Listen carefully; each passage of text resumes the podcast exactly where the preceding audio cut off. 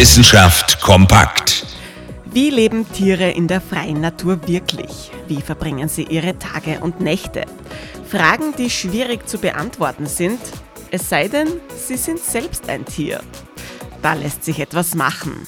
Wie wär's denn mit einem Roboter, der wie ein Vogel fliegt und sogar auf einem Ast landen kann?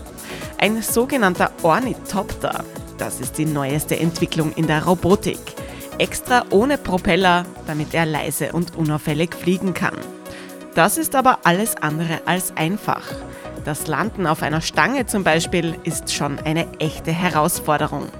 Bisher klappt das auch nur in Innenräumen. Aber immerhin, schon das ist eine echte Premiere in Sachen Roboterentwicklung. Es wird wohl trotzdem noch eine Weile dauern, bis der Vogelroboter die Natur erobert und uns neue Erkenntnisse über Fauna und Flora liefert. Kleiner Trost, auch ein Vogelbaby wird nicht von heute auf morgen Flüge.